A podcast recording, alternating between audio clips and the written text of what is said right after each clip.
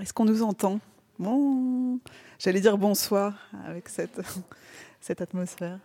Ah oui, euh, bon après-midi, bon, euh, allez, bon début d'une nouvelle activité et euh, bonne chance de cette nouvelle activité du festival parce que c'est vraiment une découverte. C'est la première fois que dans le festival Millennium, il y aura les documentaires audio. Et je dois dire que c'est quelque chose que j'ai découvert avant de découvrir le cinéma, quand j'étais toute petite, euh, le soir, euh, il y avait en fait la radio euh, qui continuait. C'était encore l'époque d'une radio qui mes grands-parents laissaient allumer donc jusqu'à très tard le soir. Et j'adorais écouter les. il y avait des pièces de théâtre. Et ça, ça me faisait rêver. C'était toute la nuit, en fait, je pensais à ça. Et je vivais avec ce monde. Et je trouvais que, euh, voilà, ça me faisait voyager. C'était, euh, pour moi, c'était tout un univers. Et maintenant, euh, après avoir vu plus de 500 films, je pense qu'il était presque 600, à un moment, l'image, ça commence à faire presque mal. Et c'est tellement bien le soir d'écouter quelques documentaires donc, qui ne font plus mal et qui vous ouvre en fait en même temps le cœur. Et donc euh, vraiment, je suis très contente euh, d'avoir ce programme. Nous aussi, on est, euh, on est très contents de cette première. programmation spéciale création sonore. Première aussi ici au, au, TTO, le théâtre de la Toison d'Or, un lieu assez atypique pour écouter de la création sonore. Et, euh, première, puisque euh, un euh, des, documentaires, Lola de Paola Stevens, sera diffusé pour la première fois. Mentionner qu'on sera rediffusé sur Radio Panique 105.4 FM ou radiopanique.org. Et puis, comment ça va se passer aujourd'hui? On va commencer par, par écouter un cours, un long, puis la discussion, un cours, un long. Ah, je vais convier les euh, réalisatrices à venir euh, sur scène. Mais oui, les trois. Elles sont quatre en fait. Alors euh, il y a un point d'interrogation pour la dernière réalisatrice, Anna Raimondo, avec Me, My English and All the Languages of My Life. Peut-être qu'elle va nous faire l'honneur de sa présence. Ça va être la surprise, l'imprévu de euh, cet après-midi. Mais on va commencer avec euh, l'escamoteur, un cours de Kabiria Chomel. Le micro. On va jouer à un petit coup de corde à sauter. Euh, je, dois dire. tu peux nous dire bonjour. bonjour. L'escamoteur, là, on est un peu dans, dans la radio, la magie de la radio, la radio pour imaginer sortir de ce jardin, Claire Gatineau, la radio pour, euh, pour raconter, la radio pour témoigner. Bonjour Claire, merci beaucoup. Bonjour, bonjour. Et euh, donc là, après ces deux pièces, on aura une, une discussion. Et puis euh, ensuite, on aura donc la chance d'entendre en, en avant-première Lola de Paola Steven. Bonjour. Après, c'est pas tout à fait une avant-première parce qu'il y a une première version qui a été euh, diffusée sur campus. Ah, quand même. une première écoute publique. Oui. Au moins. Donc ça reste, euh, ça, reste, une première. Et, euh, et c'est bien de l'écouter en public parce que c'est vraiment, dans ce cas-là, la, la, radio dans toute son intimité. Donc il y a un côté beau à partager ça tous ensemble. Donc voilà, ça va, ça va commencer. J'avais envie, euh, certaines certains la connaissent peut-être, de vous euh, laisser avec euh, cette, phrase d'Orson Welles, qui, a décrété ça un certain jour de 1938, je crois. Et il disait qu'il préférait la radio au cinéma parce que l'écran était beaucoup plus large. Bonne écoute. Et c'est tellement bien d'être en fait comme ça, décontracté, avec ses coussins. Ça a été toujours mon rêve. Mais voilà, et merci aux Toisons d'Or de nous avoir accueillis pour euh, ce programme, euh, cette première. Et euh, bonne écoute, bon rêve, bon voyage.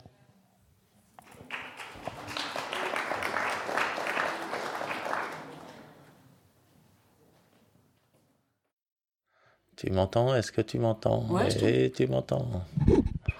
C'est pas mal du tout. C'est pas mal du tout. Attention, faut pas que ça soit pas mal, faut que ça soit formidablement bien. Parce que t'as pas pris du matos à 5000 euros pour faire un boulot de merde. oh, oh. Hein? Que ça soit excellent, mais dis c'est souvent dans le rouge. Hein. Bon, un grand boom. Et là, d'un coup, il y a un silence total qui se crée. Et donc, le magicien, il peut ouvrir sa gueule. Tu prends un bidon d'essence, tu fous ça dans un seau, et puis tu prends une. Comment ça s'appelait On appelle ça des fougasses. Tu fous une fougasse dans un bidon d'essence, et puis tu fais exploser le truc pour voir ce qui se passe. Tu fous le feu, et puis ça te monte des flammes à 3 mètres, 6 mètres de haut. Et voilà.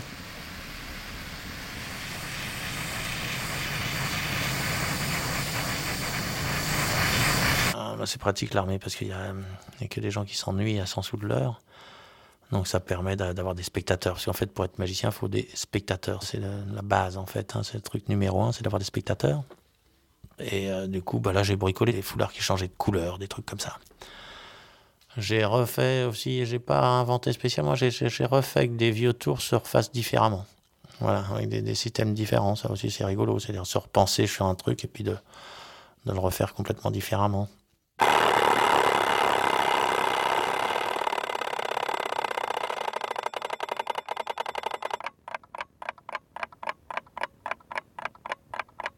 Mesdames et messieurs, nous sommes ici en présence du temps, représenté par un appareil mécanique qui s'appelle réveil. Je vais briser le temps en deux parties, en deux parties tout à fait égales. Grâce à ce petit marteau, nous voici avec deux temps.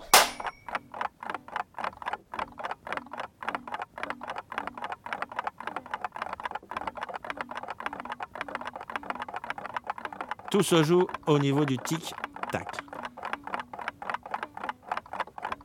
Le tic et le tac sont séparés par une distance égale. Il y a un interstice entre le tic et le tac. C'est exactement le même espace entre le tic, le tac, le prochain tic et le tac suivant.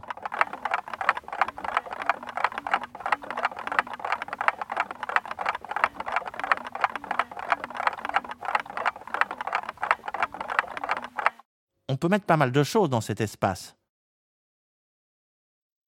Tant que ça rentre dans l'interstice. Par exemple, tout, ça tient dans le tout petit temps, dans le tout petit interstice. Carton, ça tient pas. Embolie pulmonaire, ça ne tient pas dans cet extrêmement petit espace. Alors c'est le tri. Tri, ça tient. Nous, je, vous, elle, on y tient tous tout le temps, tous collés, très collés dans ce tout petit espace-temps. On est tous entre le tic et le tac, tous très collés. Ça ne déborde pas de l'espace. Il y a de l'air, ça tourbillonne, ça enivre. Ce tout petit espace d'air, avant que ça recommence, avant le prochain tic et le tac qui suit. La fin, ça rentre, mais le début, ça rentre pas dans l'interstice. Alors il faut absolument élargir cet espace du tic-tac. Il faut gonfler la parenthèse. Il faut que le début du débordement fasse partie de l'interstice. Il faut encore plus d'air. Il faut qu'on puisse inclure tous les amours, les emmerdes, tous les magnifiques, les cosmiques. Il faut que le cosmos puisse tenir entre la parenthèse. Mesdames et messieurs, ensemble, nous sommes en train d'élargir ce tout petit espace.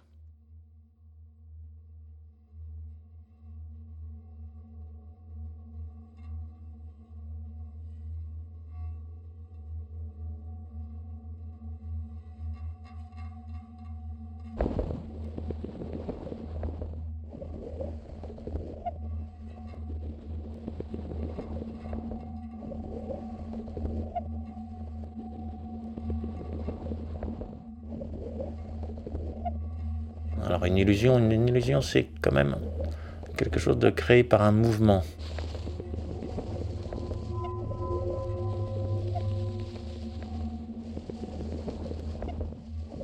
Tous les atomes sont en mouvement.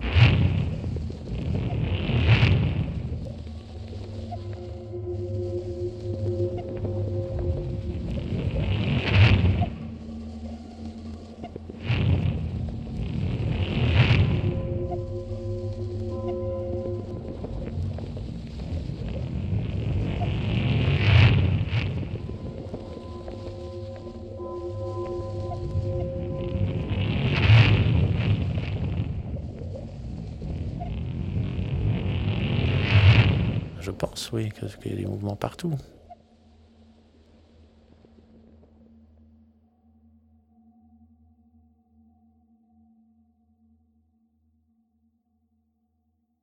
On enregistre un tour? Ouais.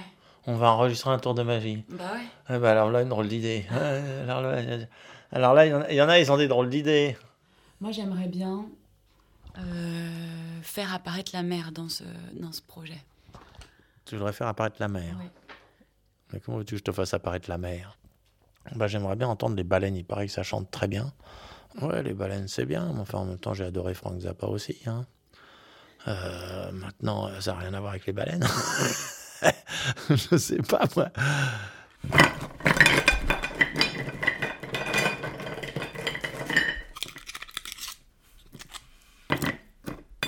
Vider l'eau. Toujours vider la première eau. Important. Vérifier si ça bouge. Décaloter le petit pied.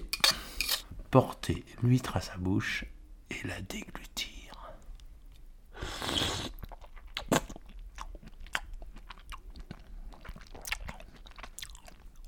Voilà d'un coup.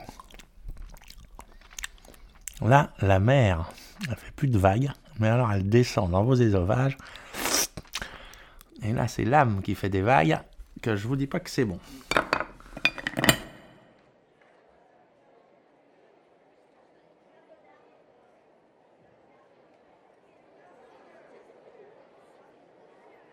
Allez, approchez, messieurs, main, approchez, approchez-vous, car plus vous serez prêts, mieux vous y verrez. Alors approchez encore un peu, n'ayez pas peur. Approchez-vous encore, c'est pas un pas qui coûte cher. On met un pied devant l'autre, on fait encore un pas. Allez les spectateurs, approchez-vous, vous, mais vous y voyez rien là, approchez-vous encore. Allez, on s'approche, on s'approche, on s'approche, on n'a pas peur de rien.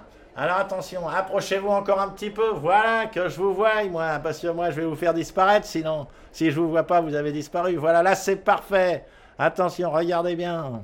Je vais vous faire non seulement apparaître, mais en plus disparaître. Une colombe.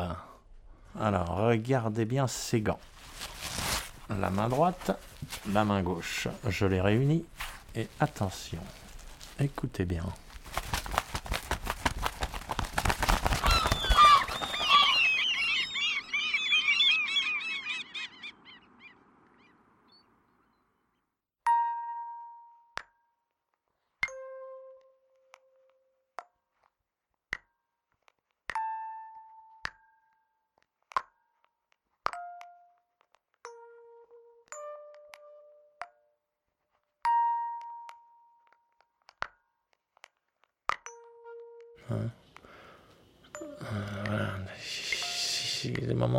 On s'arrête, euh, bah, il paraît que c'est qu'on est mort.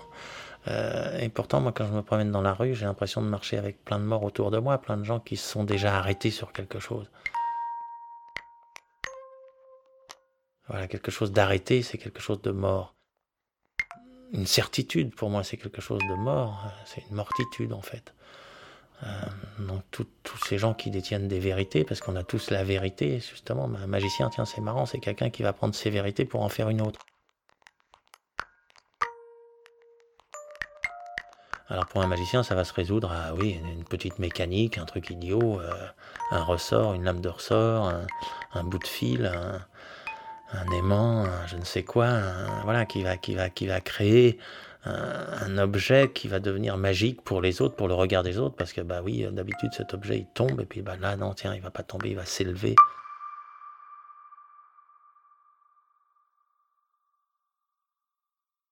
Ah bah moi je tchatche, moi j'ai toujours tchatché un peu trop. Euh, D'ailleurs au début c'était amusant parce que je tchatchais tellement que les gens voyaient pas du tout que je, que je lévitais, c'est-à-dire je montais à peu près à 60 cm au-dessus du, tabouret. Et puis comme j'emmenais les, gens tellement ailleurs, euh, ils s'apercevaient pas du tout que j'étais monté en lévitation, puis j'étais redescendu. Alors le copain euh, Antoine euh, Rigaud du, du cirque me disait mais Alain, Alain, Alain, faut quand même que les gens ils voient euh, que tu lévites. Je dis mais écoute euh, Antoine, Antoine, euh, c'est ça la magie, c'est de faire des choses qui se voient pas. Et ben tu vois là je suis en lévitation devant 600 personnes et il y a personne qui l'a vu. Tiens, c'est un peu comme quand je fais disparaître les billets de sang. Alors au début les gens ça les fait marrer. Ils y croient pas vraiment et puis en fait, ils se rendent compte que j'ai vraiment fait disparaître leur billet. Alors là, ça devient autre chose. Là, par contre, ça réagit. Tiens, complètement dans un autre registre. Le tour je me coupe les veines. Ça, en général, je te le fais au resto. Il y a des personnes qui, tranquillement assises, mangent à leur table. Paf, je leur prends leur couteau à viande et schlac Plein de sang sur la nappe. Il y en a partout, c'est dégueulasse. Il y a une fois où je me suis fait apparaître à poil dans un bureau de l'Élysée, en plein cœur d'une réunion ministérielle. Paf, comme ça, un claquement de doigts et hop, j'étais à poil à l'Élysée. Tiens, ça me rappelle la fois où je me suis jeté du haut du 20e étage pour voir. Tiens, rien que pour voir, je me suis jeté du haut du 20e étage et là j'ai vu. Ah, j'ai vu une baleine. Alors je me suis mis à nager dans les artères de la baleine. Je suis sorti de là complètement défoncé. Alors là, été faire du skate au troca avec les copains, ça m'a propulsé dans les étoiles. Je skate sur les étoiles pour pas me noyer et je me fais chier dans l'univers. Je vous aime, je vous aime, je vous aime, et puis tiens, j'avale ma radio.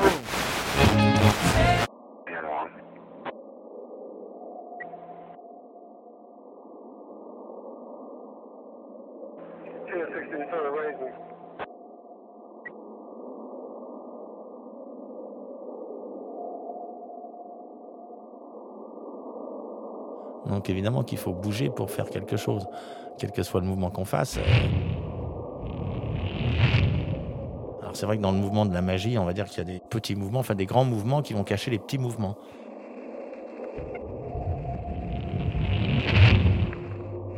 Et c'est grâce à ce petit mouvement que ça va devenir magique, puisque le grand mouvement cachant le petit mouvement, eh bien vous n'allez plus voir que dans ce grand mouvement qu'un grand mouvement.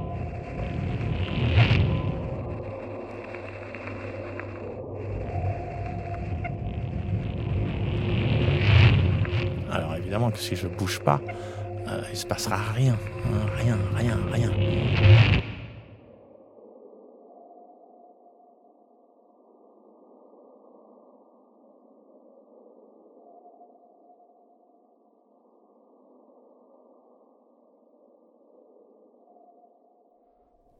Alors attention, pour mon prochain tour de magie, écoutez bien.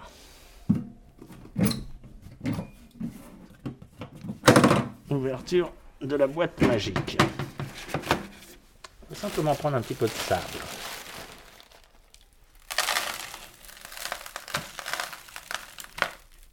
Voilà, encore un petit peu. Ah, ça, ce sont des huîtres. Je rajoute les huîtres avec le sable. Je touille un peu, je dispose. Voilà. Je referme la boîte magique. Petite passe magique au-dessus de la boîte. Je rouvre la boîte. Écoutez bien.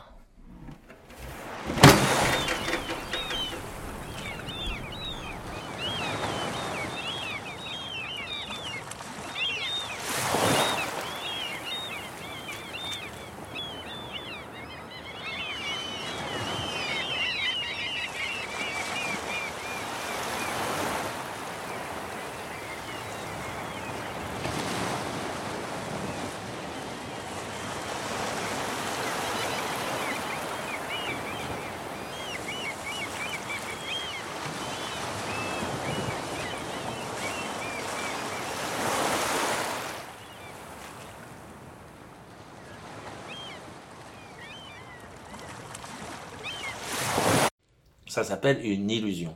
Hein, une illusion. On a tout de quoi fabriquer nos illusions, les enfants. Rêver, un, poème, une poésie, c'est une illusion. Donc, s'il vous plaît, s'il vous plaît, marrez-vous. Marrez-vous et barrez-vous. Tiens, barrez-vous parce que je veux plus vous entendre. Je ne veux plus vous entendre. Vous dites que des conneries à la radio. Je ne veux plus vous entendre. D'ailleurs, pourquoi vous me causez Puisque je vous entends pas? Alors, cassez-vous. Allez, foutez-moi le camp. Non, mais je rêve. Moi, je bois un coup, tiens.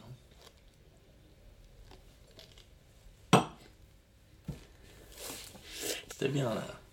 Là, t'as quelque chose à faire avec quelque chose. Allez, hop, on va manger, Kabir. Suffit de travailler. Ok, ça marche.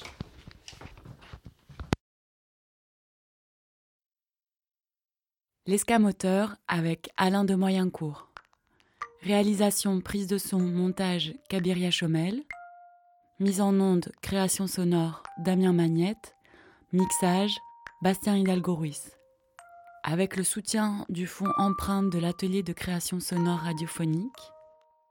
Merci à Carmelo Yanunso, Clémentine Delahaut, Bastien Hidalgo Ruiz et Vincent Sebos.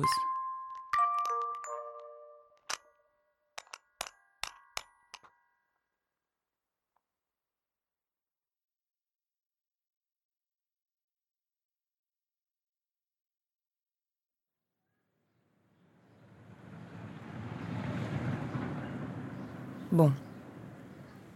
Par où commencer et par où terminer? Peut-être par cette rencontre avec deux journalistes.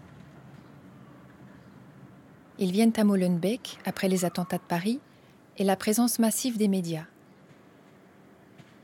Ils demandent à un groupe d'habitants dont je fais partie de participer à un article sur notre commune. Nous prenons le temps de les rencontrer et on leur propose même une forme d'écriture collective. En fin de discussion, l'un des journalistes nous parle d'un article écrit par un anthropologue qui vit dans le quartier. Il voudrait le faire apparaître dans son dossier. Je me souviens d'avoir réagi. Est-ce qu'on ne l'a pas déjà beaucoup lu ou vu et très souvent partagé cet article? Le journaliste acquiesce, puis il me répond Ben, si tu connais quelqu'un d'intelligent à Molenbeek, dis-le moi.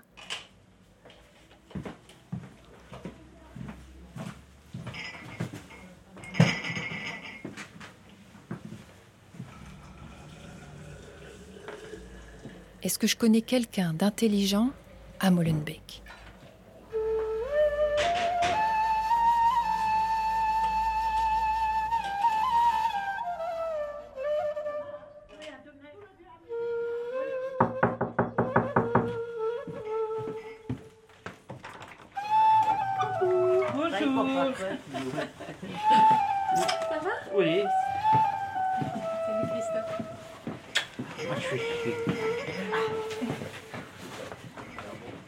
Depuis sept ans dans le quartier du Vieux Molenbeek. Vous en avez sans doute entendu parler. C'est un quartier populaire. Il n'y a pas beaucoup de parcs, très peu d'espaces verts, et nous y sommes très nombreux. Tu veux t'asseoir ici ou là ou- Non, je crois que là, ça ira très bien, merci. Ça va, Christelle Ça roule, ouais. Pourtant, dans ma rue, qui est très petite, il y a deux potagers. Quand je me suis installée ici, grâce à ces jardins, j'ai rencontré mes voisins. Fadel et Fadma, Monsieur Mogbel, Delphine, Monsieur Meshbal, Afid, Caroline, Jean-Louis, Christophe et Oula.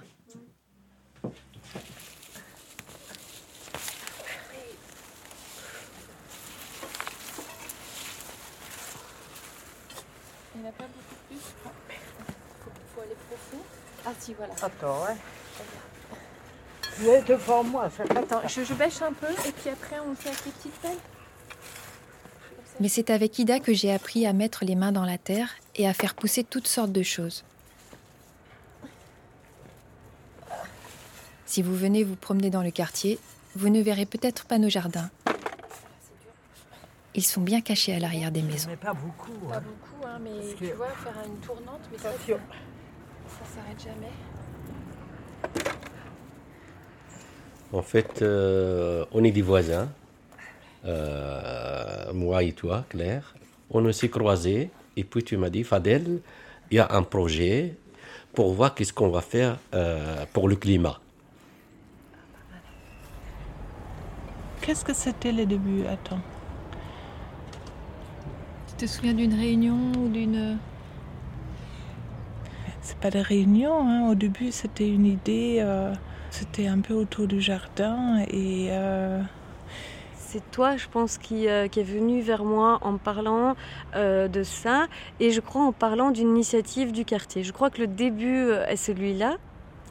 ce qui m'a fait plaisir, c'était au départ, euh, voilà, de partager avec d'autres gens qui sont pas loin, de retrouver un peu de, de, de même euh, questionnement et de mêmes préoccupations. Et j'ai trouvé c'était quelque chose très lié euh, au quotidien et à ma vie euh, de tous les jours. Moi, moi c'était mon idée aussi pour aider pour, le climat, quoi. Pour, le climat, pour, pour bien vivre, pour essayer de, de maintenir euh, la commune plus propre et, euh, et faire des économies sur l'énergie, tout ça, hein, en faisant beaucoup de choses, comme, comme par exemple le- le- le jardin. Le jardin, il y avait aussi des parcs, euh, Et pour les jeunes, ça aurait été bien aussi. Hein. Alors, donc, la montre. Alors, euh, du concombre. Mais on a encore un compte, ça, tu vois. Je te jure, mais ça, on va le laisser pour. euh, Pour les graines Oui, pour les graines. Je dois l'amener maintenant. Tu vas le voir. hein. Il y avait non seulement ce plaisir qu'on partageait, mais en même temps, il y a aussi euh, des préoccupations par rapport à, à l'environnement. Et puis, euh, Nous avions décidé de partir à Paris pour la COP 21, rejoindre la foule qui viendrait manifester depuis les quatre coins du monde. On s'est vi- vite rendu compte qu'il y a des choses qu'on peut euh, faire à notre échelle, mais beaucoup de choses se, font euh, dans, une toute autre échelle et que ça serait important aussi de, se faire entendre. euh. Et c'est de là que je crois le projet est né de, À chaque réunion de préparation, quelqu'un se chargeait d'accueillir tous les autres.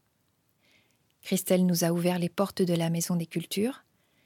Caroline nous a accueillis dans le squat du collectif Hockey, où ils sont un peu plus folklore. On a bu un verre dans des pots de confiture. Oula nous a fait un thé chez elle, à côté de la table où elle dessine. Et je me souviens d'une des toutes dernières réunions où on s'est retrouvés dans ma maison. Nous étions presque prêts. Une COP, c'est donc une conférence des Nations Unies pour le changement, euh, pour les changements climatiques, qui s'organise une fois par an. C'est vraiment un lieu de décision et aussi où on établit un peu le moment dans lequel on se trouve. Ce sont euh, 197 pays, le- l'Union européenne, ce sont principalement des chefs d'État, des climatologues, des scientifiques, euh, des ONG, il y a aussi même euh, du privé là-dedans. Donc voilà, il y a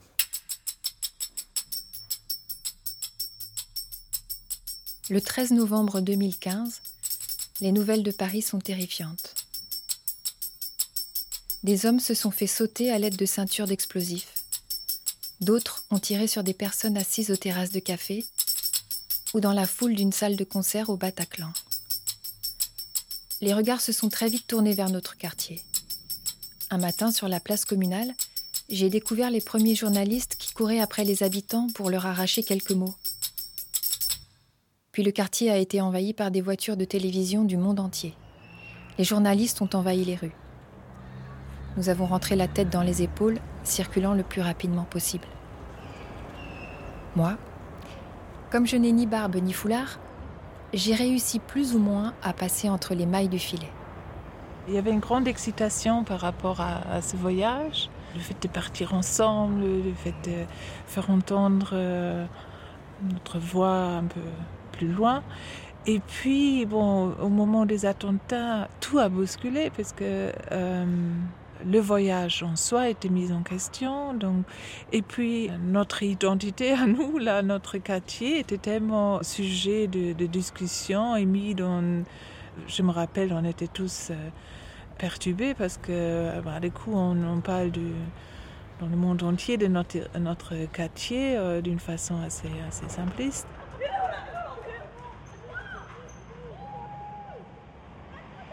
Nous, on a. Comment je vais dire ça? On s'est dit qu'on ne va pas y aller. On va, c'était, pour moi, c'était l'arrêt de, l'aventure. Ce que je veux dire? Moi, j'ai eu peur pour mes enfants, pour mes deux ados. Tout le monde a eu peur dans la maison. On a, commencé à se parler entre nous. Qu'est-ce qu'il faut faire? Qu'est-ce que, Est-ce qu'on va continuer? Est-ce qu'on ne va pas continuer? Et là, voilà. Je crois que le plus dur était de, de devoir euh, voilà, rester chez soi, euh, être condamné un peu avec l'interdiction de, de, sortir, de manifester pour le climat, de, se prononcer euh, dans la rue. Mais c'était euh, c'était vraiment des jours très très difficiles et euh, moi, personnellement, je, je sais que je Je devais regarder toujours des nouvelles aussi dans d'autres pays, comment ça s'est, ça s'est discuté. Euh, c'était très très stressant tout ça. Mm. Toi, tu devais partir euh, à Paris. à Paris. ça ne s'est pas fait, donc ça se n'est pas fait et, et puis c'était dommage très dommage de ne pas pouvoir partir à Paris, donc euh, à cause des attentats du 13 novembre à Paris. Donc. Est-ce que tu te souviens un petit peu Oui. Des, journalistes internationaux, oui. On s'en souvient encore et ça, ça a été troublant, très troublant de voir des journalistes euh, français, anglais et américains à Bruxelles. Donc très troublant, non Et puis voilà, d'un coup, on a déjà réservé tout. D'un coup, non, il y a des attentats. Déjà, c'est un boom parce que on attendait quelque chose euh, noir qui n'est pas bien, c'est des attentats. En même temps, nous, on ne va plus partir.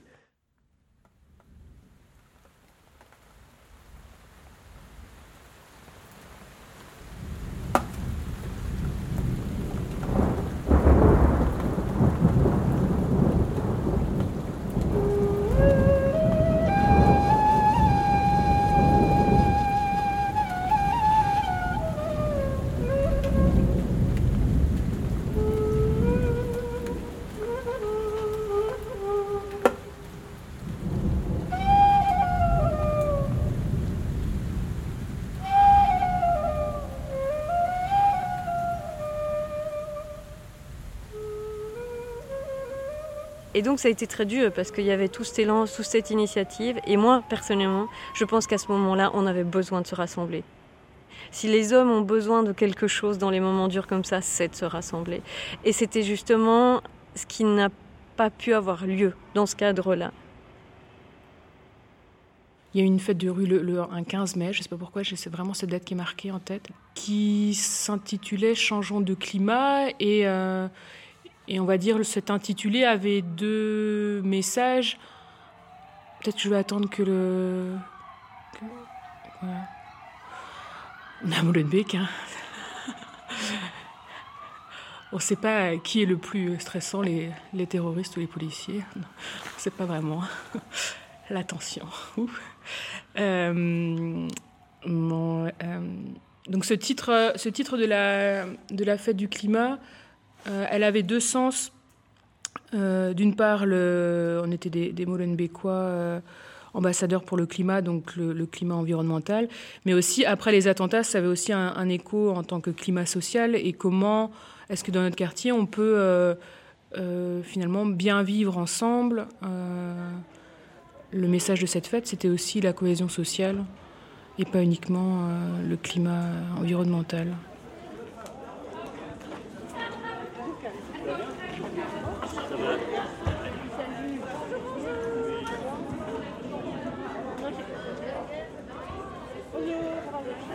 Qu'est-ce qui commence? Moi, je propose que c'est une lettre qui vient de nous tous. Donc, euh, lisons ça tous. ensemble. Et donc, quelqu'un commence et puis donne la parole à quelqu'un d'autre euh, au moment qu'il veut. On se coupe pas mutuellement, on décide soi-même de, oui, mais, et, voilà, comme ça. D'accord, ok. c'est ce qu'on a peu fait, non? Oui, mais, oui, non, mais tu euh, vois, euh, lettre de Molenbeekois pour le climat. Ah oui, ok. Je pense qu'il y a certaines personnes du groupe euh, qui ont essayé de d'interpeller les journalistes, la presse. Ça a eu assez peu d'écho. Ça a été très difficile de, de, faire entendre nos voix sur des sujets climatiques alors que tout le monde était euh, dans des questions de terreur et de terrorisme et tout ça. Donc finalement, on a trouvé euh, des alternatives, j'ai envie de dire des alternatives qui sont de l'ordre du local, même du quartier, on a écrit des parties de ces lettres sur les vitrines de rue Ransfort. Ces lettres, elles étaient traduites aussi en arabe et en néerlandais. Donc finalement, elle a eu un écho qui reste très local et qui pourrait paraître anecdotique, mais elle a quand même réussi à, exister.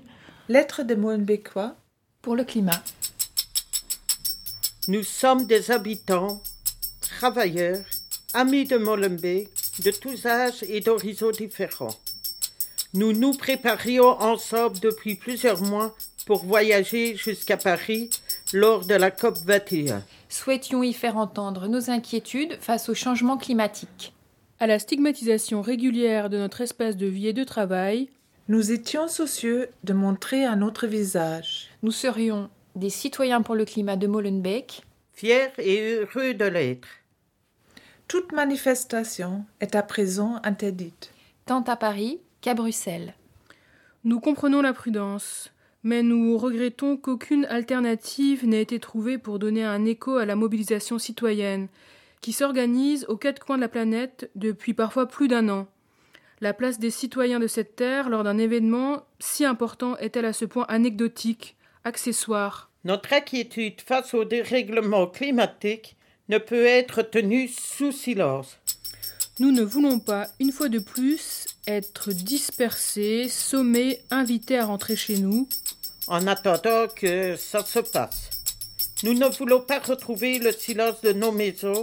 Chacun chez soi. Sans aucune consolation possible. Malgré la violence des événements, nous voulons nous réunir, échanger, discuter, réinventer la vie ensemble. Face à toutes ces violences, nous sommes fragiles. Mais cette fragilité nous rappelle aussi combien nous avons besoin des autres. D'être avec les autres. À quel point notre rapport à la nature est important. Le désespoir qu'engendre notre société. La place qu'elle refuse de donner à nos jeunes. L'avenir sombre qu'elle propose à nos enfants. Ne peut qu'engendrer la violence. Nous le ressentons très fort ici à Molenbeek. Nous voulons vivre ensemble et nous donner des raisons d'espérer. Nous en avons besoin ici comme partout ailleurs dans le monde. Nous voulons faire entendre la diversité et les nuances de nos voix, qu'elles soient prises en compte à l'avenir.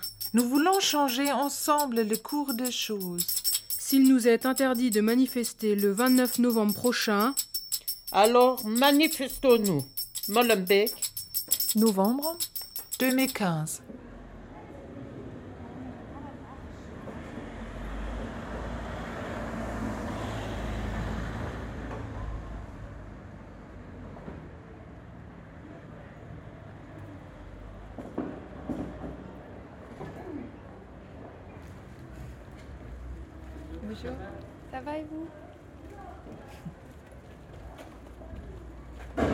Et puis un matin, dans la cuisine, j'ai entendu la voix de Geneviève Azam à la radio. Elle est économiste et militante écologiste. J'ai arrêté ce que j'étais en train de faire et je me suis assise pour l'écouter. Le lendemain, je suis allée acheter son livre. J'ai fluoté cette phrase. Ce n'est plus l'heure candide d'aller cultiver son jardin, mais celle d'en sortir pour affronter et défaire ensemble l'ultime tentation diabolique menaçant notre drôle d'espèce. Sortir de notre jardin, c'était justement notre projet.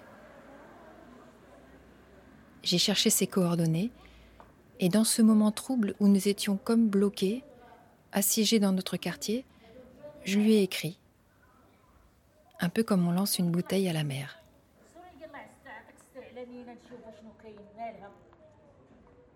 On a réfléchi, on a beaucoup réfléchi, qu'est-ce qu'on va faire?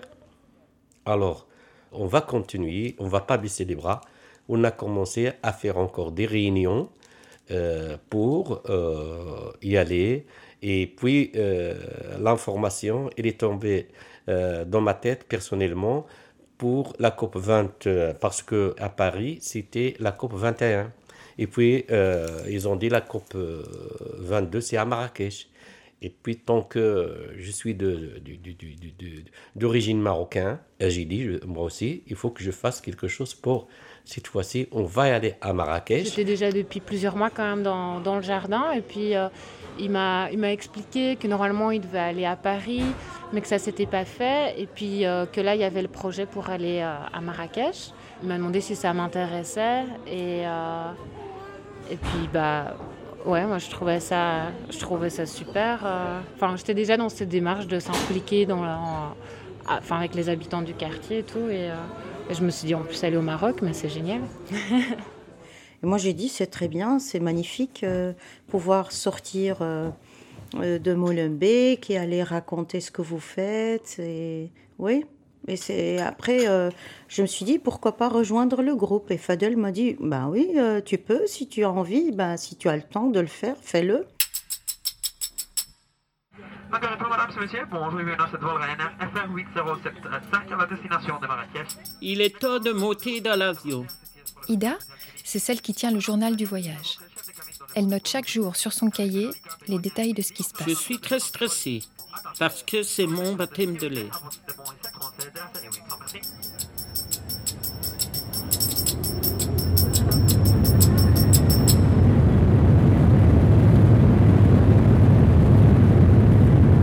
Déjà parti en Afrique? N- non, jamais partir en Afrique, donc c'était le bonheur et pouvoir un peu récupérer, souffler un peu loin du froid et du froid du pays, de la Belgique.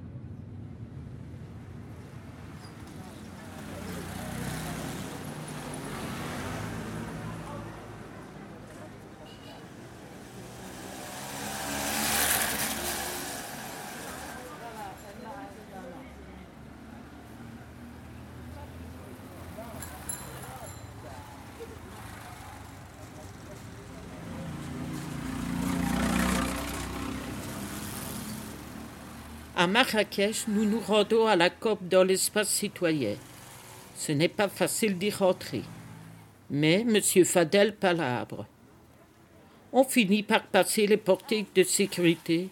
On négocie pour y trouver une place.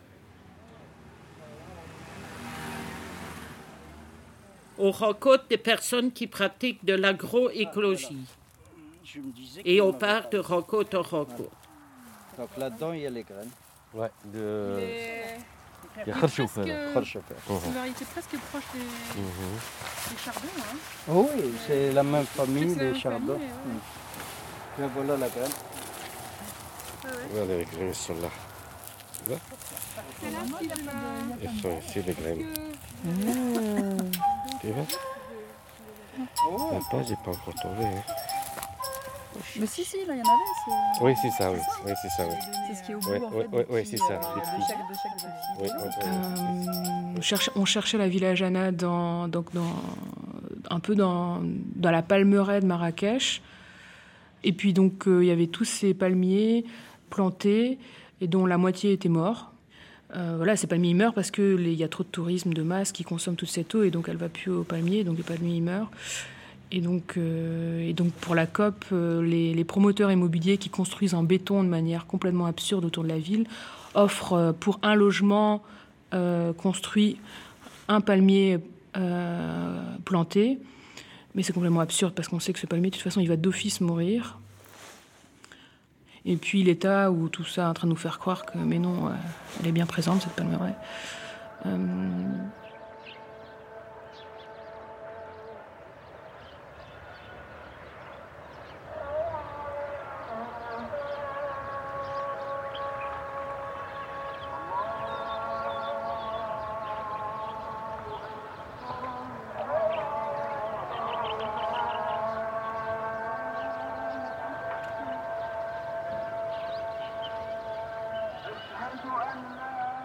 Retour de Marrakech, nous nous sommes retrouvés pour préparer la veillée où nous avons invité nos amis, nos voisins et tous ceux qui avaient soutenu notre groupe. Elle a eu lieu à la Maison des Cultures de Molenbeek. Assis en cercle, nous leur avons fait le récit de notre voyage. Oui, on a la clé. On va la Comment tu fais pour avoir des tomates rouges Hmm? Comment tu fais pour avoir des tomates rouges sur une, une parcelle qui en plus est un peu à l'ombre? Ah, ah.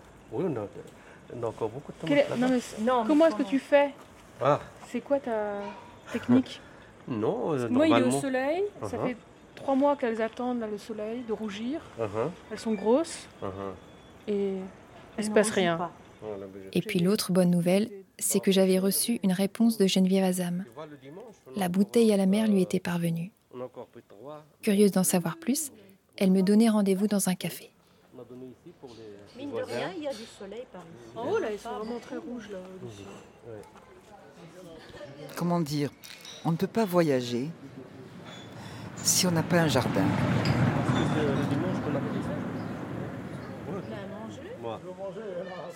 C'est-à-dire, c'est tout un, mouvement, je crois, entre un enracinement nécessaire et un déracinement, comment dire, un arrachement et un attachement. Je crois que c'est ça. C'est-à-dire que on a besoin d'un jardin, y compris d'un jardin intérieur d'ailleurs, hein, mais, aussi un jardin matériel, ancré, enraciné, je dirais, pour pouvoir sortir de ce jardin. Et aujourd'hui, je crois qu'il n'y a, plus rien de, complètement local. Et donc, il faut, quand je, quand je disais ou quand je reprenais l'idée de il est nécessaire de sortir du jardin, c'est-à-dire qu'il ne s'agit pas de cultiver à la manière néolibérale une autosuffisance pour elle-même, hein, pour elle-même, mais au contraire une sorte d'autosuffisance qui permet d'aller à la rencontre de l'autre, de l'altérité. C'est ça, un sortir du jardin, c'est aller à la rencontre de l'altérité. Et l'altérité de la nature et des autres aussi. Sans, les- sans laquelle, s'il n'y a pas cette rencontre de l'autre, il n'y a pas de l'altérité, il n'y a pas de commun. Il n'y a que de la production du même. Et la production du même, hein, on ne fait pas une, véritablement une société. Hein, donc c'est- c'est c'est cultiver l'altérité aussi. Attends, je pousse. hein. Ah Oui, j'espère. J'ai appuyé ça comme ça. L'idée, c'est que vous marquiez une petite phrase que vous voulez qu'on emmène. Euh, L'idée, c'est que vous l'écriviez ici sur cette petite partie.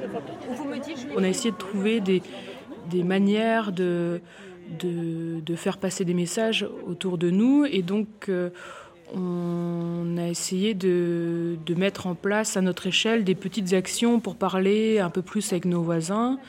Euh, et donc les ambassadeurs, ils ont pour rôle euh, à la fois, je crois, de nous de, porter un message quand on allait au COP pour montrer, euh, voilà, à Molenbeek, il n'y a pas que des questions de, de terrorisme, il y a aussi des, des habitants, des citoyens qui se mobilisent.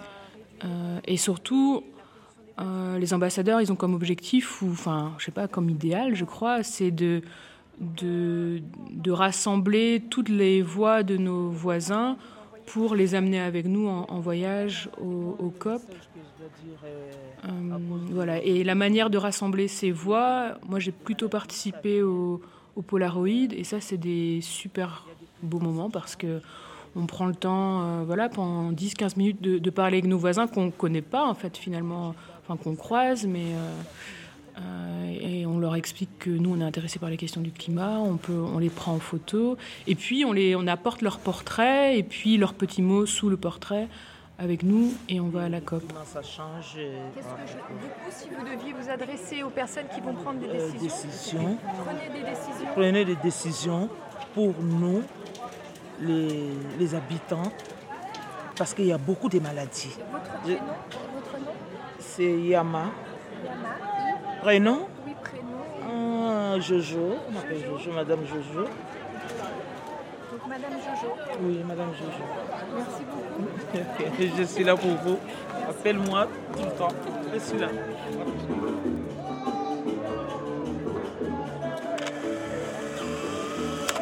Avec un vrai Polaroid d'époque, ça c'est quand même génial. hein. Mais vous, vous êtes, euh, vous êtes échevin Non, non, moi je suis administrateur délégué du logement molenbeekois. Je suis conseiller communal. Voilà, je suis à ce mot-là, refuge. Refuge, pourquoi? Parce que je crois que l'une des, des grandes conséquences du dérèglement climatique, ce qu'on appelle le dérèglement climatique, c'est qu'aujourd'hui ça force des millions de gens dans le monde à essayer de trouver un refuge ailleurs. Parce que, à cause soit de l'avancée de la dés- désertification ou euh, de catastrophes climatiques importantes ou des grandes sécheresses, eh ces populations par millions doivent se déplacer aujourd'hui et trouver refuge ailleurs. Alors, si euh, ces braves gens, euh, certainement super intelligents et hyper qualifiés, pourraient euh, discuter de ce que de comment on va servir de refuge à, ce- à ces gens-là, euh, dans la dignité, dans, dans, dans une fraternité, eh bien, euh, je crois que ce serait plutôt euh, un des aspects les plus importants à, à prendre en- compte. Après Marrakech, nous aurions pu en rester là. Nous étions sortis de nos jardins. Mais au fil du temps, l'inquiétude n'a cessé de grandir. Un soir, nous avons mangé avec le climatologue Jean-Pascal Van Ypersel. Il nous a expliqué comment les couches de CO2 se forment peu à peu autour de la Terre, comme de gros édredons qui se superposent les uns aux autres. Sans prise de décision climatique importante, chaque année nous étouffons un peu plus notre espace de vie. Les promesses des accords de Paris et leurs délais ne suffisent plus. Il a fini par cette phrase De toute façon, nous savons bien ce qui nous attend. Et dans le silence qui a suivi, des images de catastrophes se sont formées en moi. Mais quand nous sommes rentrés, il y avait toujours ce plaisir de faire des choses ensemble. Le groupe s'était agrandi. Afid et Jean-Louis nous avaient rejoints. La prochaine COP allait avoir lieu à Bonn. Alors on a sorti nos agendas et une fois encore, nous nous sommes préparés. Il y avait des choses intéressantes au-dessus de Beaune, là. Est-ce que le samedi, on Ah, Essen. pas- Wuppertal. Ouais. Ouais, c'est intéressant ça, parce que est-ce qu'on aurait. Ouais, moi, je- moi, je les- le chouette ça, c'était chouette, ouais. Par exemple, le Ce samedi. sont des villes en transition. ouais. Enfin voilà, je sais pas, hein, mais c'est. Mais l'organisation de tous ces moments-là, elle s'est faite par réunion avant, euh, avant le voyage et des réunions très régulières où collégialement on décidait où on allait aller, quel programme on voulait, quels étaient nos grands thèmes. Voilà, et ça c'était quand même beaucoup d'allers-retours entre, euh, entre tout le monde, entre ce qu'on avait envie de faire, euh, bien aussi déterminer quelles étaient nos priorités. Dimanche matin, pouvoir visiter ce truc et ensuite. Enfin, je sais pas si Qui c'est avait des contacts avec Essen? C'était toi, Jean-Louis? Ouais. Ah, et moi, je, je les ai contactés, mais je n'ai pas encore Ah, eu des contacts. D'accord. Donc, c'est. Essen en transition, hein, Essen Wandel. Ce serait super parce qu'à ce moment-là, on pourrait dormir à Essen le samedi soir.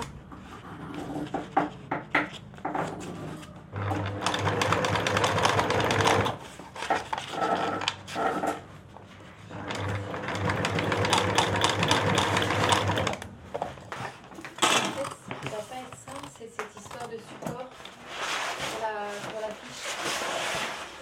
Ben, moi j'ai une idée. C'est parce qu'il a laissé des bords comme ça. Eh ben, on met comme ça par rapport au truc. Et avec la graphiste de Monsieur Fadel. Parce que tu vois, j'ai pris des. Enfin, à la maison, j'ai encore des. Bon, celui-là, sont... ça c'est cassé, mais peut-être on pourrait utiliser ça Ouais. pour avoir de Mais alors on peut agrafer. Ouais. C'est ce que j'ai pensé dans la nuit. Oui. Je pense quand même.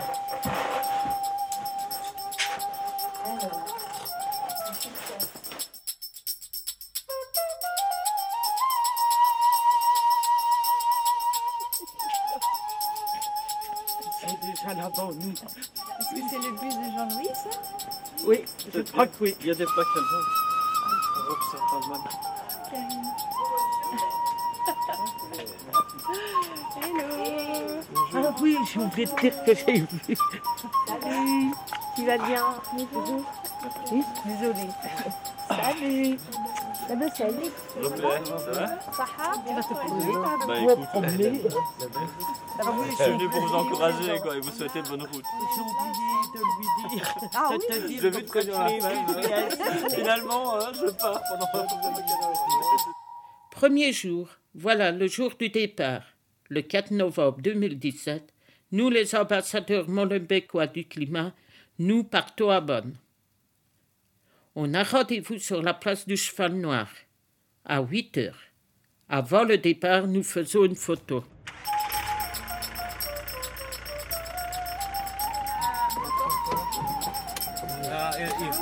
Va le Jean-Louis, fermer. la Il va, il, il va le fermer. Non, parce qu'il veut avoir euh, l'enregistrement de la voiture. une ceinture, toi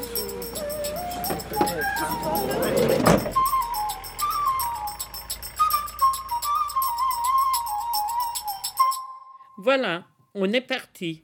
Il y a une très bonne ambiance dans la camionnette. Il nous a fallu plus ou moins deux heures de route. Les paysages sont beaux. Mais en arrivant en Allemagne, on a vu la fumée des mines. Ah, de Bruxelles, ça va. Ouais. C'est cool. De Namur. Ouais. Vient de Molenbeek, précisément. Hein Pardon On vient de Molenbeek. Ah, mon Dieu, je très bien. Oh, on connaît tous. Hein. On connaît Salah. Ah, c'est- Vous avez encore beaucoup de choses à découvrir alors. Ouais, ouais. Okay, let's count down everybody from 10. You help me? 10, 9, 8. À 14h, la manif commence. Nous, les Belges, on était plus ou moins 400 manifestants. En tout, il y avait 25 000 personnes. On a marché plus ou moins 5 km. C'était long pour moi.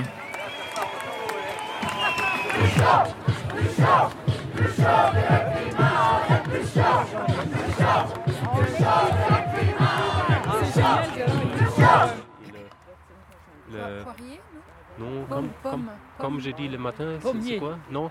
Ce qui est Coin. Euh, Coin. coin. Coin. Le Coin. coin. Coin. Alors c'est un coin, coin, Cognacier. un coin. Cognacier. Et ici, bon, ici c'est des légumes, des, des herbes. On va changer ça un peu avec pour les herbes. On a fait pour les tomates, on a construit ça Ah, à l'aide de Franck. Ah, Alors c'est des vieux palettes. Ah. Et là les, euh, les les panneaux, ils sont de, du- de la serre, de l'ancien jardin. D'accord. Oh, c'est en plastique. Euh,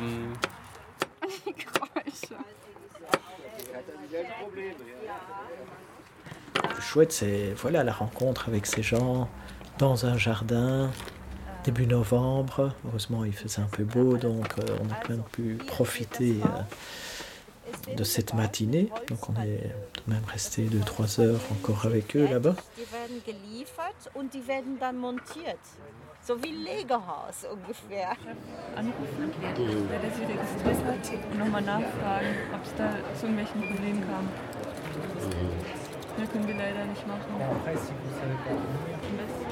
Si vous si vous savez pas rester, moi je.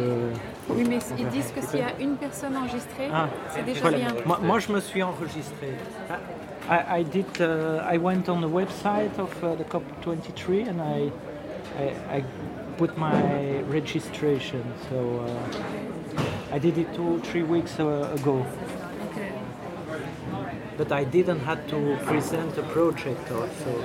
I just had to put my email,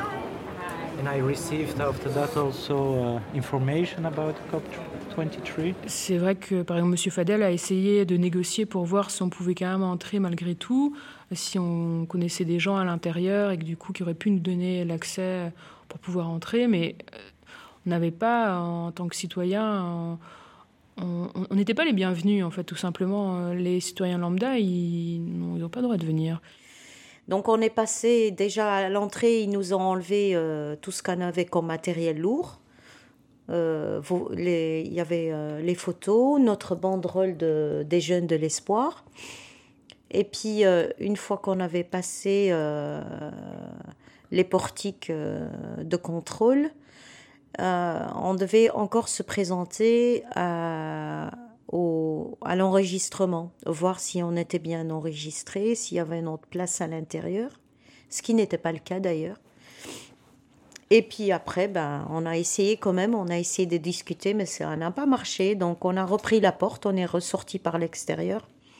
On a récupéré nos affaires, mais on était un peu soulagés à l'extérieur, même s'il y avait un peu de colère en nous. On s'est dit, zut, alors on n'a pas pu rentrer. On a trouvé plein de monde qui était comme nous, qui n'avaient pas leur place là-bas. On est resté quand même faire quelques photos un peu euh, ironiques devant, euh, devant cet endroit qui était euh, le hall réservé aux ONG et, et aux citoyens qui souhaitaient la bienvenue aux visiteurs. Super, euh, tu peux même pas rentrer. Ça nous a. Ouais. On s'est dit. C'est comme si on avait raté quelque chose, en fait. Parce que ça faisait partie de notre, notre but. Rentrer à l'intérieur de la COP, rencontrer d'autres associations. Mais voilà. On s'est dit, la prochaine fois, si on va quelque part, si on n'a pas notre place dans une COP, il faut envisager faire autre chose alors. On recherche pas à faire euh, comme on a fait, euh, comment on appelle ça Euh, une manifestation. C'est pas ça qui, qui nous, qui nous. Je crois pas que c'est ça la dynamique de notre groupe. Que faire de la manif?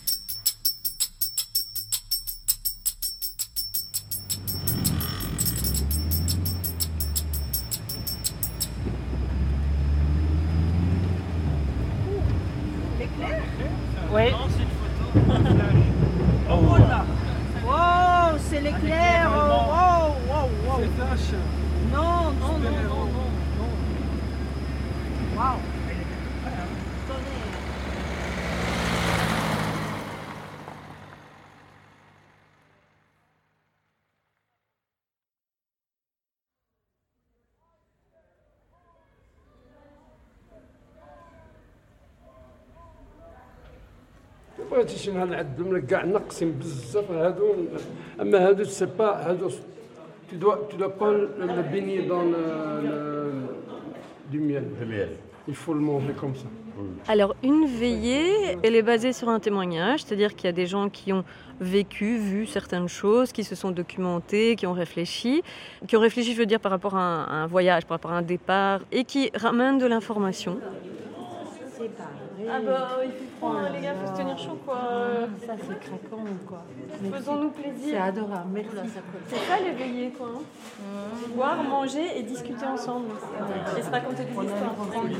Tout d'abord, un grand merci pour votre présence. Euh, je m'appelle Fadel, euh, responsable de l'ASBL L'Espoir et euh, membre euh, des, ambassa- des ambassadeurs du climat de Molenbeek. On n'était pas les seuls à être foulés. hein. Il y en avait plein d'autres comme nous qui donc n'étaient pas enregistrés, qui n'avaient pas leur place. Et c'était des associations euh, venant de partout du- euh, dans le monde. Voilà. Et donc euh, on a pu faire connaissance, faire des échanges, et on s'est dit on est, on s'est dit on n'est pas les seuls. Donc il va falloir qu'on travaille là-dessus, en espérant que la prochaine fois ça, on aura plus de chance. Ouais. Bonn, ça m'a beaucoup plus chamboulé euh, que, enfin, que Marrakech. Enfin. Marrakech, il y avait un peu une, pas une euphorie, mais euh, c'était plus exotique, d'une certaine manière. Enfin, plus exotique, non, mais voilà, c'était quand même plus jovial. euh, on on découvrait beaucoup de, beaucoup de choses. Et puis finalement, arrivé à Bonn, on, bah voilà, ça faisait déjà un, an qu'on, qu'on essaye d'être un peu plus attentif aux questions d'environnement. Donc euh, finalement, on s'informe plus. Et plus on s'informe, plus on a un goût amer. Quoi. Donc je trouve que c'est compliqué. Donc, euh, ouais. Si c'est s'arrêter à faire une COP 23, aller euh, manifester, ramener des photos, faire une petite soirée gentille avec les gens qu'on invite pour leur présenter notre voyage, si ça s'arrête là, autant travailler en tant que management dans une entreprise, ça revient au même. Quoi. Non mais je... c'est une petite parenthèse, quoi, je veux dire. Alors, qu'est-ce qui doit se faire? Enfin, je sais pas, ça, il faut un peu qu'on en discute entre nous tous. Euh, Est-ce qu'on, qu'est-ce qu'on a envie de, qu'est-ce qu'on a envie de faire pour la suite? Est-ce que aussi on a envie de faire des choses? Est-ce que peut-être on a fait assez? Et euh, voilà, faut un peu. Je crois qu'il faut en, discuter un peu tous ensemble. En tout cas, il y a un, premier événement de retour à la Maison des Cultures qui a été euh, qui a été fait fin janvier. Euh, qui a demandé un réel temps de préparation et dans lequel il y a eu peu de, de public. Donc je pense qu'il faut qu'on réfléchisse à comment, euh, comment amplifier notre travail si on veut euh, un peu communiquer sur euh, les, les- actions qu'on fait en tant que Molenbeekois. Est-ce que peut-être on ne devrait pas essayer de, rencontrer d'autres groupes qui ont des actions un peu proches de nous? Euh, ça pourrait être une piste qui, pourrait sembler la plus logique. Après, moi, j'avoue que personnellement, aller rencontrer d'autres personnes qui sont convaincues ou qui sont déjà un peu militants environnementaux, j'y vois pas grand intérêt. Enfin, moi, j'aime beaucoup euh, le groupe dans lequel on fait partie parce qu'on a tous des profils extrêmement différents. On vient de milieux et des. Enfin, voilà, tous très différents et donc c'est très très riche. Et donc, aller finalement peut-être rencontrer des personnes qui nous ressemblent un peu. Moi, personnellement, j'ai pas un grand intérêt pour ça. Donc, qu'est-ce qu'il faudrait faire? Bah, Déjà, euh, peut-être on va avoir nos amis de SN qui vont venir nous rencontrer. Donc, ça, déjà, si on peut euh, faciliter euh, le fait qu'ils puissent venir visiter Bruxelles, avec grand plaisir. Donc moi j'ai plutôt envie de rester dans des petites échelles qui sont de l'ordre de l'interpersonnel et pas tout d'un coup rentrer dans une, une, petite organisation où, voilà, qui devient moins souple, où on connaît moins les gens. Voilà, ça m'intéresse pas vraiment.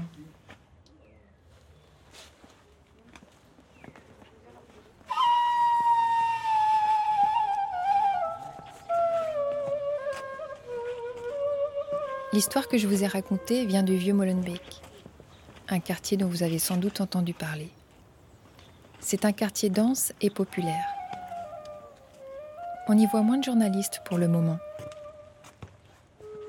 L'autre jour, je suis tombée sur un article qui parlait d'un autre quartier, le quartier de Rosengard dans la ville de Malmö en Suède. Un autre quartier dense et populaire.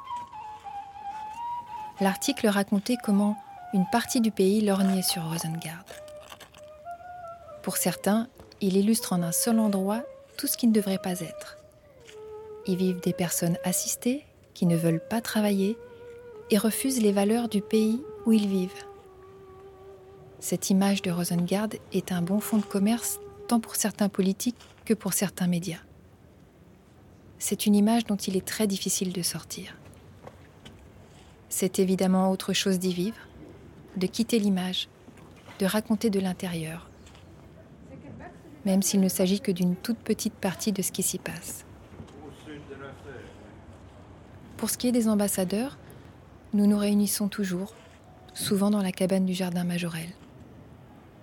On se demande ce que nous allons faire ensuite. Accueillir les amis allemands qui vont nous rendre visite, rejoindre la COP 24 en Pologne et tenter d'y rentrer, nous rallier aux grandes marches, grèves et manifestations de l'automne à Bruxelles. Nous échangeons en buvant du thé, puis nous faisons un tour du jardin pour voir ce qui a poussé. Et on rentre parce qu'il est tard, chacun chez soi, avec en tête l'idée du prochain rendez-vous. Et si la terreur a parfois suspendu le temps, les discussions se sont toujours poursuivies au sein de nos jardins.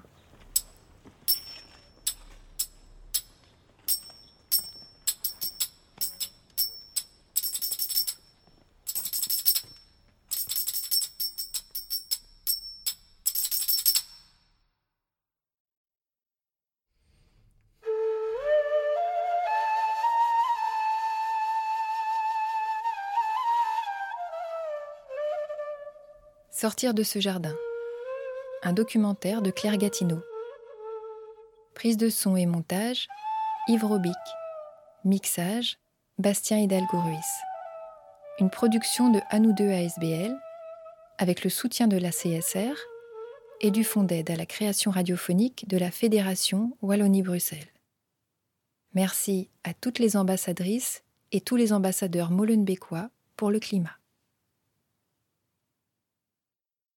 Est-ce que tout le monde est bien installé? Est-ce que tout le monde va bien?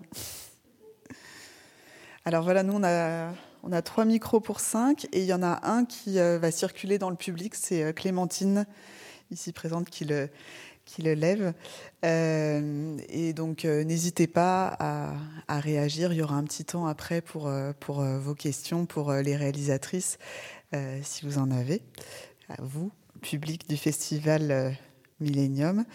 Donc on vient d'entendre sortir de ce jardin de, Claire Gatineau et euh, précédé de l'escamoteur de Kabiria Chomel.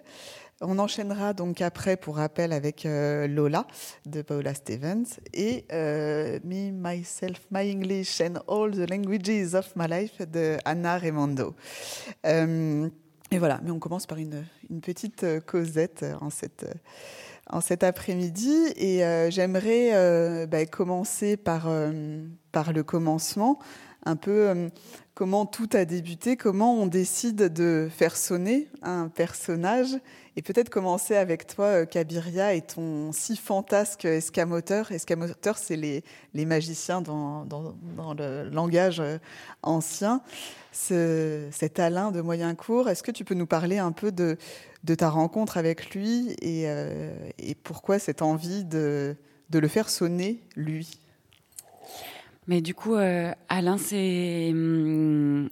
Quelqu'un que je connais depuis euh, très très longtemps. C'est un, ami de famille et du coup c'était euh, une figure assez euh, importante et emblématique comme ça de l'enfance. Et voilà, ce magicien qui fascine et en même temps assez troublant, pas exactement classique, avec un imaginaire un peu border comme ça. Et, hum, et je l'ai plus vu depuis, enfin pendant pendant longtemps. Et puis un jour, je l'ai je l'ai euh, recroisé. Et du coup, j'avais euh, déjà une pratique de, la radio à ce moment-là. Et voilà, c'était évident que j'ai- il fallait faire un truc. Enfin, j'ai eu tout de suite très envie de faire un portrait euh, avec lui. Et du coup, bien avec lui, c'est-à-dire un peu comme, euh, comme une collaboration, quoi, un échange entre nous deux. C'est ça, parce que c'est très magique et il le dit d'ailleurs, on ne sait jamais avec les magiciens ce qui est vrai de ce qui est faux. Et dans, ton, euh, dans ta pièce, on ne sait euh, jamais aussi ce que. Le, c'est dur de déterminer le vrai du faux et à quel point tu nous mènes en bateau, Kabiria. Est-ce que euh, tu veux nous parler un petit peu de l'écriture ou de la ré- réécriture? Parce qu'on ne peut pas vraiment parler d'un d'un portrait classique de, de ce personnage. Mais du coup, c'est un, ouais, c'est un travail qui s'est fait vraiment en, en aller-retour, c'est-à-dire que mais il y a eu une phase euh, plus de, de d'interview comme ça euh, cla- classique et euh, puis euh, contrairement à, d'autres documentaires que j'ai pu faire le le- l'écriture le dérush le montage tout ça c'est un peu imbriqué mélangé. C'était des allers-retours constants. Et, du coup, j'étais perpétuellement inspirée par, par la matière que j'avais pour ensuite, moi, écrire de mon côté, lui faire des propositions, euh, être, me laisser surprendre par euh, comment il s'en emparait, qu'est-ce qu'il euh, qu'est-ce qu'il en faisait. Et, et voilà, c'est quelque chose qui s'est beaucoup construit comme ça. Tu veux dire que tous les mots ne sont pas de lui? Non, tous les mots ne sont, sont pas de lui. C'est, c'est, d'a- enfin, c'est plutôt euh, pas mal moi qui ai écrit euh, ce qui, euh, ce qui s'y dit et ce qui s'y passe.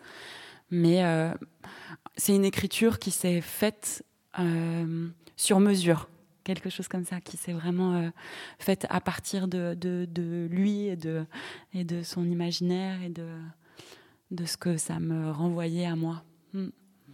Ouais. Imaginaire qui est, qui est assez, euh, assez euh, énorme comme ça, énorme comme le, l'habillage sonore. Euh, et ça, c'est, c'est vraiment euh, tellement bien imbriqué, très beau travail à ce niveau-là de montage. Est-ce que ça s'est fait pendant, comme, comme une pièce, une représentation de magie, ou est-ce que ça a été en deux temps séparés? Non, ça a été en deux temps séparés. Donc euh, l'habillage, euh, enfin tout ce qui est plus euh, sonore. En fait, ça a été pareil, ça a été des explorations un peu moins de mon, de, de mon côté, avec des petits objets, des petites choses que, que je reliais aussi à, Alain, des petits mécanismes justement, des, des, choses que j'ai sonorisées. Et puis par la suite, un, travail avec Damien Magnette, qui est réalisateur radio, mais surtout et avant tout musicien. Et du coup, ça, ça a été voilà vraiment en post-production. Quoi. Une fois que j'avais une proposition de montage, on a travaillé alors tous les deux euh, à tout ce qui est plus euh, création sonore. Et voilà, avec vraiment l'envie de, de, de faire résonner euh, les- ce qui s'y disait. Et, et, mm. et toute cette magie et tous ces, tous ces trucs, tous ces trucages. Est-ce que toi, dans ton rapport plus, plus global à la radio, Kaviria, euh, le son, c'est quelque chose de, de, magique et, de, qui développe euh, fort l'imaginaire, peut-être plus que euh, l'image? Euh, ouais, complètement. En tout cas, je sais pas si plus que l'image, mais en tout cas, c'est quelque chose qui m'est plus euh, accessible à moi et enfin dans, mon- dans mon imaginaire et dans la façon que que je peux avoir de, le déployer. Mais oui, tu me disais pourquoi, enfin quelle rencontre et pourquoi l'envie de, de faire quelque chose avec euh, avec Alain. Et du coup, voilà, je crois qu'il y avait clairement tout d'un coup la, compréhension qu'il y avait euh, quelque chose de, de, de, commun dans nos pratiques entre moi la radio et puis lui euh, la magie. Faire de la magie, c'est créer des images visuelles. Faire de la radio, c'est aussi créer des images euh, visuelle, mentale. Et donc, c'était comment est-ce qu'on pouvait allier les deux choses et, faire des images magiques. Euh, Claire, peut-être, euh, d'en sortir de ce jardin. Là, l'imaginaire est plus euh, terre à terre, sans mauvais jeu de mots potagiste. on, est, on est vraiment voilà, dans cette histoire de voisins dont tu fais partie. je me demandais, moi, comment tu t'y étais prise pour orchestrer ce récit choral donc tout en étant dedans, tout en utilisant le jeu et tout en utilisant euh, le nous parfois. Euh, voilà comment a débuté euh, cette histoire. Et puis question subsidiaire très importante existe-t-il des gens intelligents à Molenbeek? Bah, Ça c'est à vous de le, dire après avoir entendu la, radio. Mais bah, c'est vrai qu'on était dans un, rapport très collectif à tout ce qu'on faisait. Et après la première veillée, après ce voyage à Marrakech, euh, moi, je me suis dit, c'est dommage de ne pas faire quelque chose autour de ça. Et puis, on a vécu une expérience des médias tellement violente. Euh, c'était tellement dur de pouvoir faire entendre quelque chose de ce qu'on avait envie de partager que c'était difficile de, de rien faire de tout ça. Et, euh, et puis je trouvais que c'était un, un, très beau groupe. Après, je me suis longtemps demandé si on allait entreprendre une création collective. Et euh, faire nos voyages, c'est déjà un sacré boulot euh, pour se mettre d'accord, pour vraiment inventer des choses ensemble. Et je me suis dit, ah, ça va être, ça va être super dur. Et puis, j'avais pas envie de, leur, de faire dire à mes amis des choses qui étaient importantes pour moi. Euh, du coup, je me suis dit, bah, autant que je, j'essaye de prendre la parole et de les intégrer à une partie du, du récit et de, de leur demander de faire récit aussi ça me semblait plus juste. Voilà.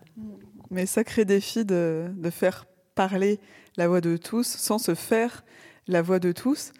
Est-ce que euh, il y a eu des allers-retours comme ça avec, euh, avec eux en permanence? Est-ce qu'il y a eu des, des, discussions dans le potager sur, euh, sur cette création? Non, ils m'ont laissé assez. ils étaient assez confiants. Ils m'ont laissé avancer et ils sont venus écouter à la Maison des Cultures. Voilà, on a partagé cette écoute. Si on revient un peu plus au, au fond du, euh, du documentaire, est-ce que tu l'appelles documentaire d'ailleurs? Je ne sais pas comment l'appeler autrement. sonore, oui, on, ne sait plus, il y a tellement de, de termes. Euh, est-ce que euh, c'était vraiment cette urgence, comme ça se ressent, de, de proposer une autre image de Molenbeek et du coup, à travers le son, casser l'image et puis peut-être de plus avoir d'image du tout. Il faut se méfier aussi parce que l'idée, c'était pas de dire que tout est sympa et beau à Molenbeek. Il y a beaucoup, beaucoup de problèmes. Euh, mais en même temps, c'était quand même, euh, après toute la claque qu'on s'était prise par la présence des médias, et puis ça, continue quand même, même si c'est moins violent, c'était dur d'être seulement spectateur de ça. Et euh, du coup, à un moment donné, ça, ça pousse à pas seulement dire que c'est que c'est pas juste, que c'est pas vrai, mais d'un moment donné raconter, euh, prendre le risque de raconter euh, depuis soi, même si c'est pas tout à fait vrai, et même s'il y a plein d'autres choses à dire, mais depuis un endroit peut-être modeste, sans être sociologue, anthropologue ou politicien ou journaliste, c'est quand même de restituer quelque chose d'un petit peu euh, plus polyphonique en tous les cas. Et puis un endroit qui n'est pas juste statique parce que on a vite fait de sortir de ce jardin, sortir de ce quartier de Molenbeek. C'était justement ce, petit twist qui est assez bien, euh, trouvé de, partir de Molenbeek, mais pour aller euh, bien plus loin. Ben oui, parce qu'aujourd'hui, c'est très euh, dans l'air du temps d'aller dans des potagers, d'apprendre à toucher la terre, voilà, puis de se rencontrer. Mais il y a un moment donné, on a l'impression que ça suffit plus. voilà, donc essayer de faire un petit peu autre chose. Enfin, ça toujours, mais comment ça peut euh, s'articuler avec d'autres choses Merci. Je pense que si vous avez euh, des questions, on peut commencer à faire euh, passer le, le micro, micro, Dans, le, dans le public. On a une petite dizaine de, de, minutes de, de questions, peut-être plus destinées à, à, Kabiria ou à Claire, dont on a entendu les écoutes. Et sinon, euh, ne vous faites pas les timides, vous êtes dans le noir, on ne vous voit pas. Il y a juste les euh, 12 000 euh, auditeurs, euh, 12 millions, que dis-je, euh, d'auditeurs de Radio Panique euh, qui vous écouteront euh, en rediffusion, euh, puisqu'on est en, en partenariat avec Radio Panique et aussi avec euh, l'atelier de création sonore euh, et radiophonique. Si vous êtes vraiment timide et que vous voulez poser vos questions en off, euh, je vous propose un petit euh, 10 minutes euh, de pause au bar. Et euh, avant de- d'en- d'enchaîner avec Lola de Paola Steven. Steven, j'y arriverai pas. j'y arriverai. Je ne, je ne désespère pas. eh bien, on se retrouve dans une dizaine de minutes pour la suite du programme. Merci, Merci, à tous.